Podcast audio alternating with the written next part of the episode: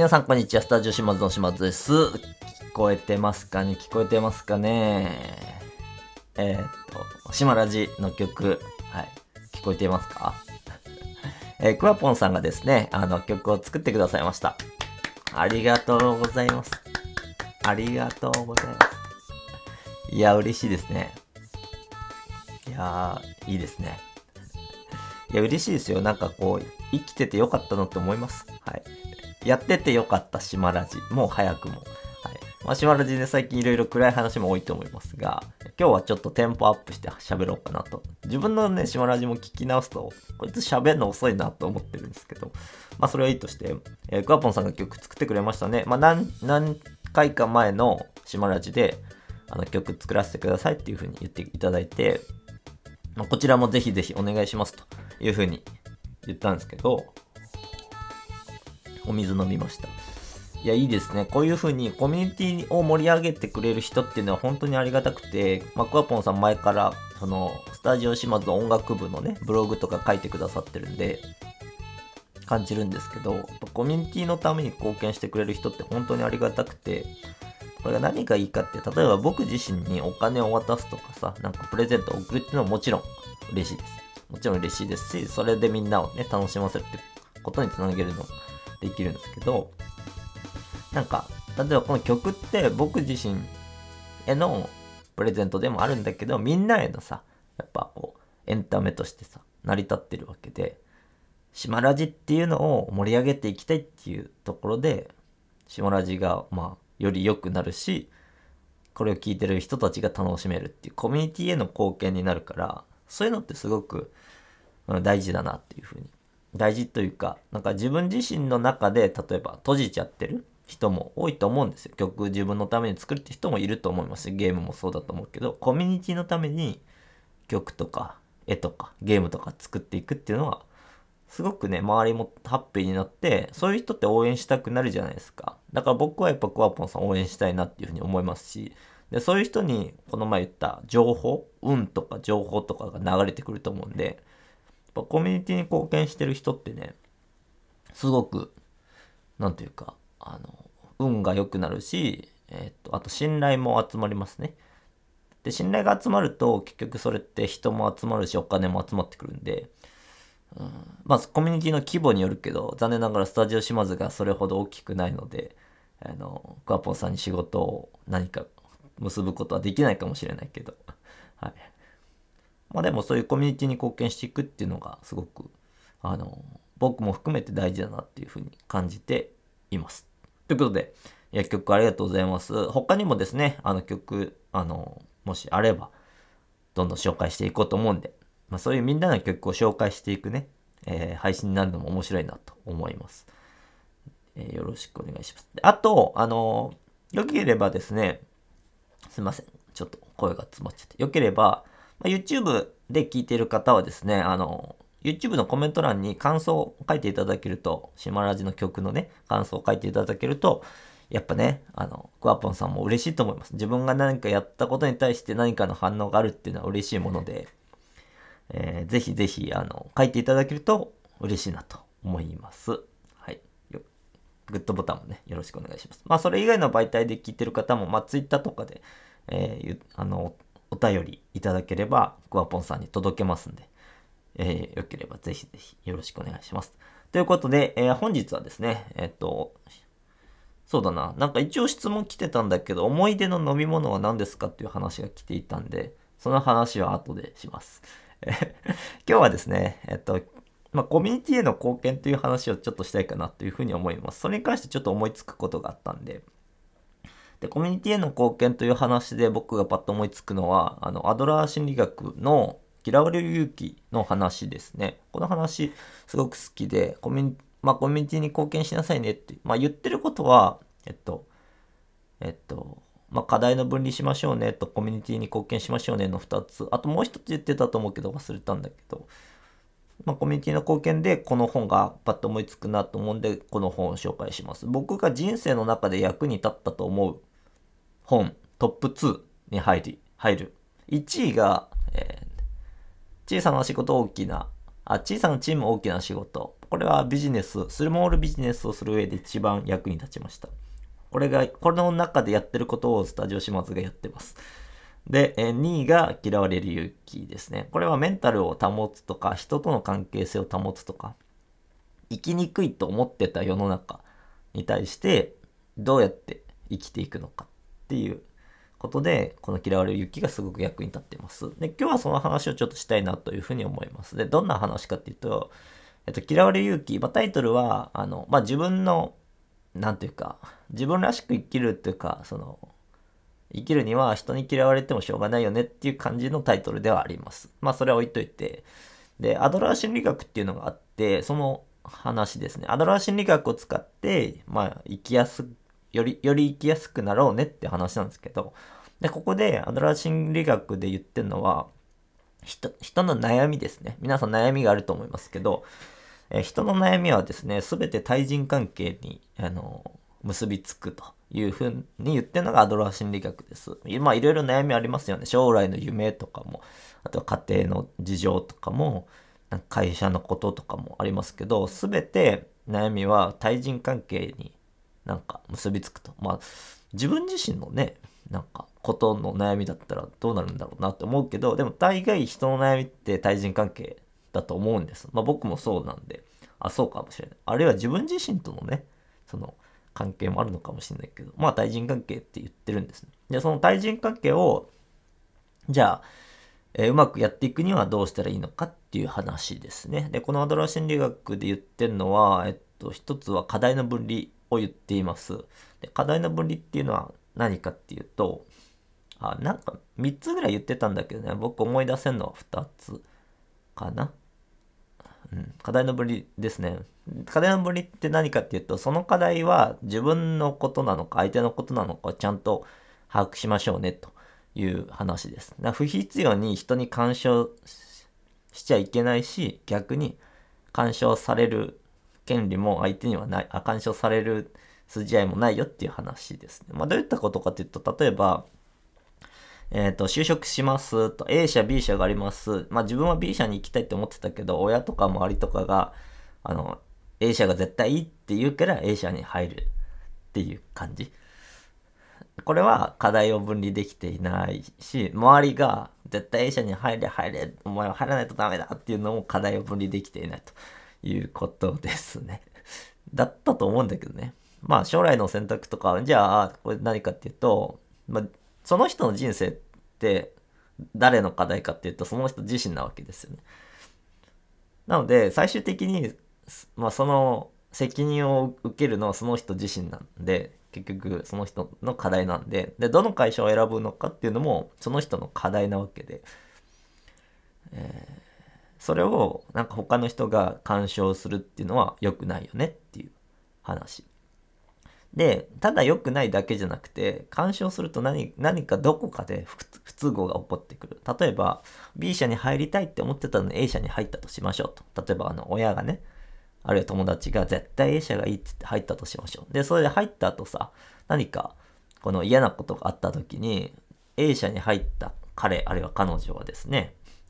あの時、お父さんお母さんが、あるいは友達が A 社がいいって言ったから、A 社に入ったのに自分は幸せになれてない。だから親のせいだ。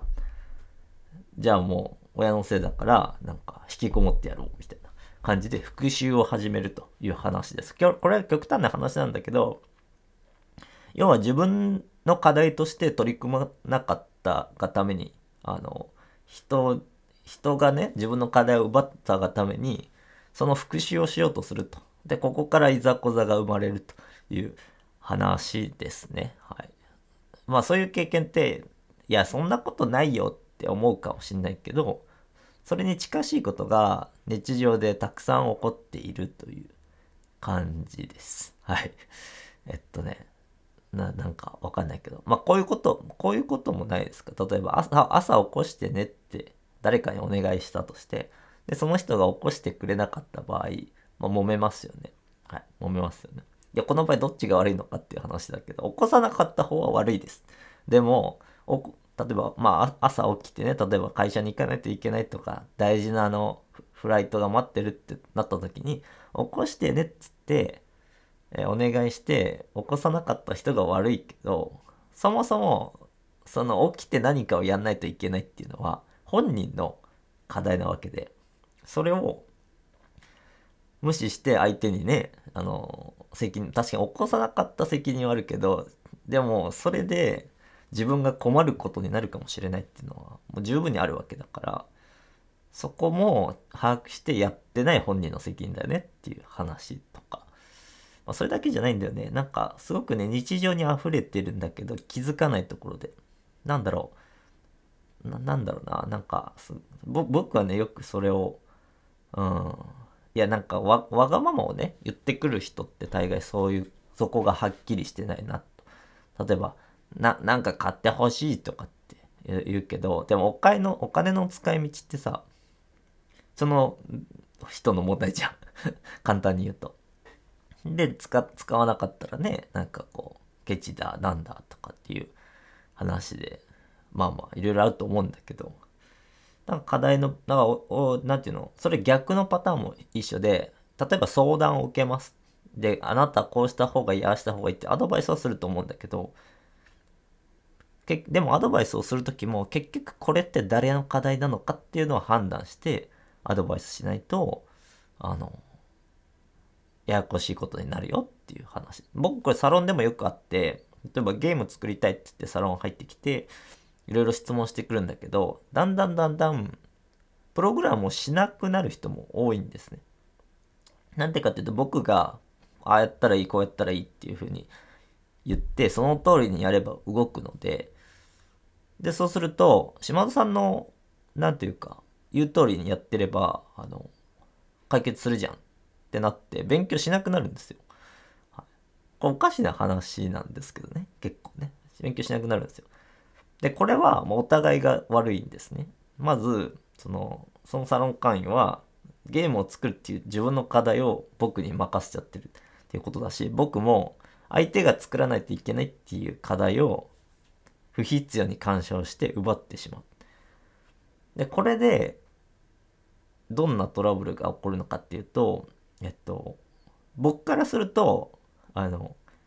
その人がゲームを、その人のゲームなんて何の責任もないわけで、まあ、お金もらあの、開発費をもらってるなら別なんですけど、開発費としてもらってないなら、途中で投げ出しました。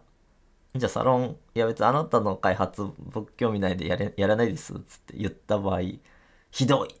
てな 言われるわけですね。ちゃんと最後まで責任を持ってほしいとかって言われるわけですね。とか、いやなんか、あの、それだったらまだいいんだけど、例えば僕の立場として、教えるっていうのはさ、まだちゃんと相手が成長してさ、教えていくっていうのはさ、やりがいもあるしさ、その、いいんだけど、相手がだんだんだんだん、なんていうか、成長するのはまだしも、しかも停滞するのはまだしも、できなくなっていくんだよね。で、できなくなっていって、自分が説明することが増えるし、だんだんだんだん、やらないといけないことが増えて、なんていうか、僕サイドからするとさ、この、負担が増えるわけよ。でもそれをやったのは、僕の責任で、だから相手の課題を僕が奪ったがゆえに、自分の負担が増えて、だんだん忙しくなっちゃって、えー、っと、仕事が楽しくなくなるっていうパターンになるわけで、だからちゃんと、いや、それはあなたの課題だからやりましょうねって言わないと、僕の悩みになってくるわけ。だから、なんていうの、これ、こういうのあるじゃん。なんかあの、本当は相手がやらないといけないことなのに、いや、いいよ、いい、あの、いい顔したいと。相手にとって自分は大事に思われたいとか、いい顔したいって思って、まあ、承認欲求とかもそうだよね。引き受けちゃう。仕事とか引き受けちゃう。とかってすると、それで結構不満が溜まっていって、最終的にお互いの関係が悪くなるってことはあるわけで。ってことかな。だから、うん、課題の分離っていうのが大事ですよねっていう話ですね。まあ他にもいろいろあるんだけど、まあ、例えば、えっと、あれよ、ひどい言い方すると、じゃあサロン会員がゲームリリースしましたんで、売れようが売れまいが、実はそんなに僕は、あの、気にしなくていいっていうスタンスは間違ってないと思ってるんだけどもちろん売れてほしいし人気になってほしいんだけどでもじゃあリリースしました。でも売れなかったことに対してそこそのそこまで責任を持たなくていいと思ってるんだよね。そこは課題の分離が必要でだってなんていうかそこは僕の責任じゃないっていうか課題ではない。本人がどう頑張るかになるからっていうことかな。で、それでさ、もし、じゃあ売れなかった、じゃあ僕が悩むっていうことはさ、うん、そこまで必要のないことで悩んでしまってるから、まあ冷たい人って思われるかもしれないけど、もともと別にそういうサロンではないって言ってるからね。言ってるから、あの、そこまで、まあ、いやなんでこうなんないんだって悩む必要はないよっていうのが課題の分離だったりするかな。で、まあそれが課題の無理で、で、もう一つ話したかったのは、で、そう言うと、これは自分のこと、あ、それはあなたのことだから干渉しませんっていう世の中ってどうですか？なんか冷たくないですか？はい。ね、冷たいですよね。です。で、アドラー心理学で言ってるのは、それだけじゃなくて、人の悩みは全て人に結ぶだけど、人が幸せになるにも人が必要だというふうに言ってて、まあそうだよな、悟りを開いた私としては、自然の中にいて幸せになれるのかっていうと、まあ、そういう場合もあるんだけど、やっぱり人とのつながりが自分を幸せにするっていうふうに感じるから、本当そうだなって思うんだけど、だから、課題の分離はあくまで、なんていうか、入り口。相手との、その、なんていうか、入り口部分だっていうか、付き合い方の、その、なんていうか前提であってそこからどういうふうにコミュニケーションを取っていくのかは共同体感覚っていうのが必要だって言っててまあ共同体感覚って難しい言葉はいいんだけど例えばスタジオ島津っていうのがあった場合そのコミュニティの場合そのコミュニティに自分はどういう貢献ができるんかっていうのを考えてまあ貢献していくっていうのがいいよ。それが幸せというか、あの、いい対人関係を生むよっていうことを言ってますと。はい。共同体感覚。まあ、でも本当、本当なんていうか、要は自分の課題は自分の課題、相手の課題は相手の課題として捉えるんだけど、コミュニティのために何かを働く、何かをやってみるっていうのが、うん、まあ同じこと言ってるね。あの、幸せにつながるよっていう話ですね。だからそれが一つのなんか、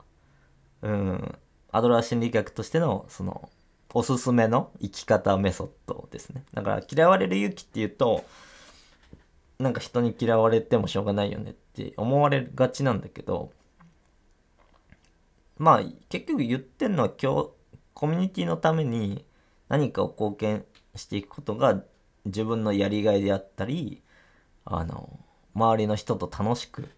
過ごせる場所を作ったりするよって言ってて。でそこに多分入ってくるのが自己犠牲しないってことですね。自己犠牲しない、まあ、例えばさアクワポンさんがさ曲を作ることはさある程度自己犠牲してると思うけど、まあ、ゼロゼロではないと思ってるからやっぱ時間使ってるからね。だけど例えば曲を作るのに自分の仕事を辞めてまで島ラジの曲を作るっていうことやんなくていいよっていう話。無理してまでやんなくていい。やりたいからやる。で、そのコミュニティのために自分が盛り上がってほしいからやるっていうのが大事で、ここで自己犠牲をすると意味ないよねっていう話もあったかな。あ、これね、ギブアンドテイクの話かもしれないけど、僕はね、あの、すごい好きで、自己犠牲しないっていう話はすごく好きで、その、全くしないってわけじゃないよ。でも、自己犠牲しすぎると、あの、それは意味がないことをやってるっていう話ですね。これ好きで僕、あの、どういうことかというと、えっと、例えば自己犠牲しすぎると、あの、継続できないわけよ。で、継続できないものを提供するっていうのは、あの、どっちみち不幸になるわけで、例えばさ、この、えっと、スタジオ島津ってオンラインサロンありますと。じゃあ自己犠牲を払って無料でやりますと言った場合、はい。どうですか？多分1ヶ月はいけますね。はい。2ヶ月目からサービスなくなりますね。ってことです。はい。だから、なんていうか、自己犠あの、続かないと意味ないじゃん。だってみんなさ、1ヶ月学びたいだけじゃないじゃん。なんかもっと何ヶ月も何年もさ、学びたいわけじゃん。ってなると、僕が自分の身を削って、えー、あの、活動するっていうのは、あの意味がないよね。そもそも。はい、だから、自分の時間を削った分、あの、他でお仕事をしなくていいように、それぞれがお金を出すということ。これがお金を出すということだと僕は思ってるんだけど、まあそれはいいとして。だからサービスとか活動っていうのは何でもそうだけど続かないと意味がありません。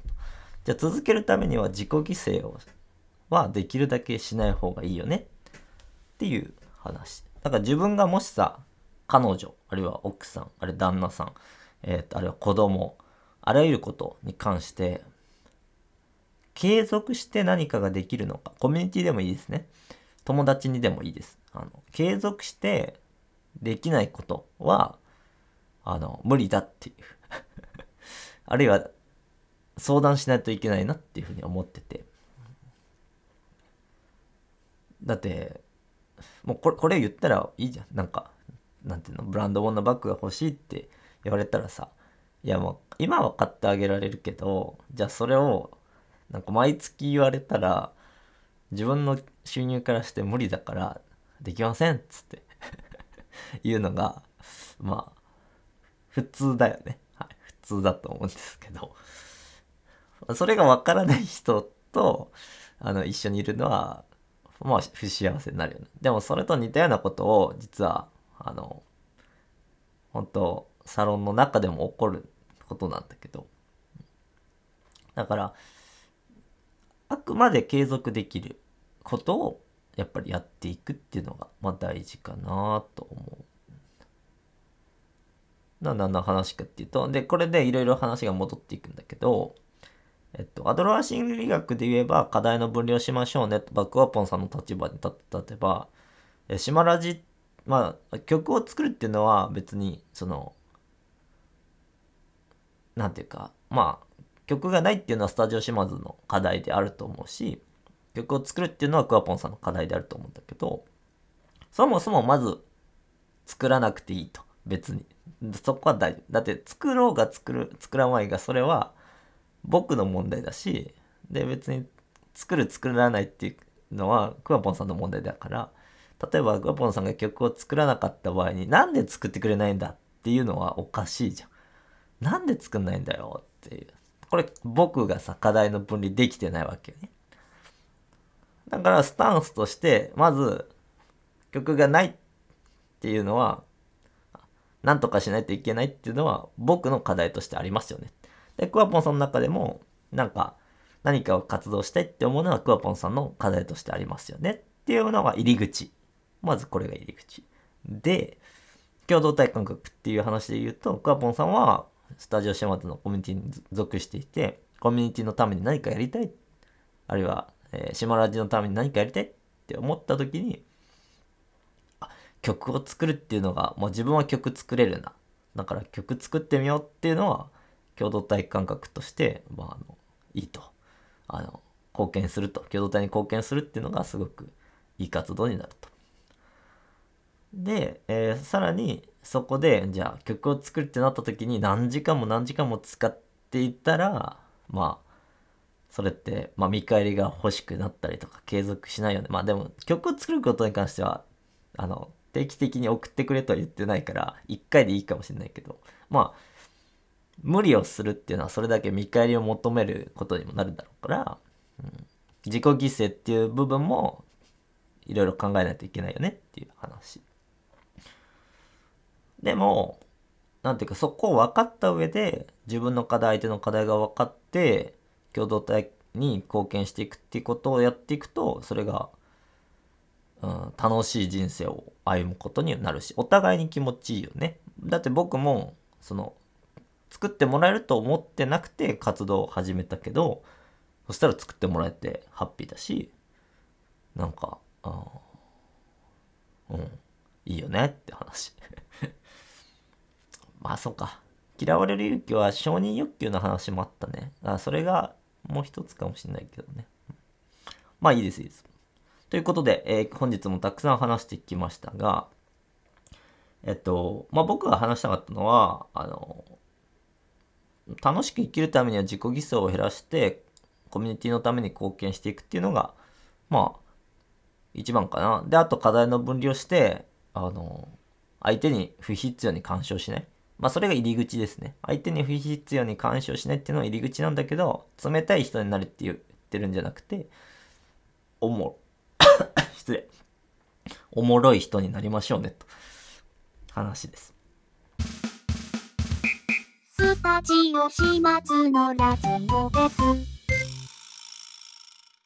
じゃあ最後にお便りのコーナー えっと、コメントで、え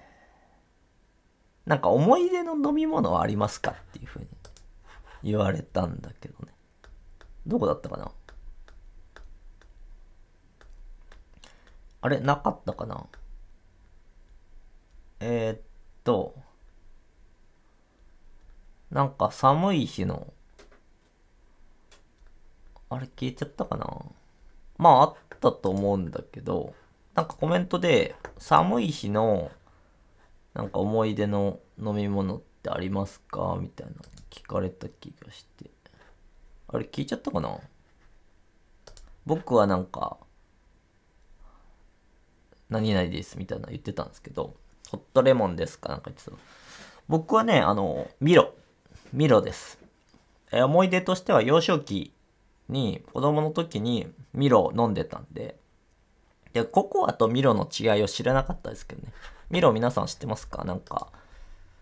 牛乳、ホットミルクに溶かして飲む、あの、飲み物です。ミロ、あの、牛乳をね、レンジでチンすると膜が張ったりするんですよね。はい。それをね、やっぱ小学校の時に飲んでアイスと一緒に見ろとかもあっただろうし、かな、高校生の時にココアという存在を知り、いや違うかもしれないけどね、まあ飲んでたかもしれない。ココアってなんか、その小さいダマ、種みたいなやつから作るんだね。ダマにならないようにちょっとずつ溶かしてどうのこうのみたいなのやるんだよね。ミロはなんか振りかけるだけだった気がしますけどね。皆さんは思い出の寒い日に飲む飲み物は何でしょうか？ということで。じゃあこんな感じで、えー、最後ね、エンディング下ラジで終わりたいと思います。それでは、えー、また、どこかのラジオで、お会いしましょう。え今から眠る方はおやすみなさい。え通勤通学の方はいってらっしゃい。えゲーム開発、あるいは家事、まあその他作業がある方はですね、まあ、一緒に頑張っていきましょう。ということで、バイバイ。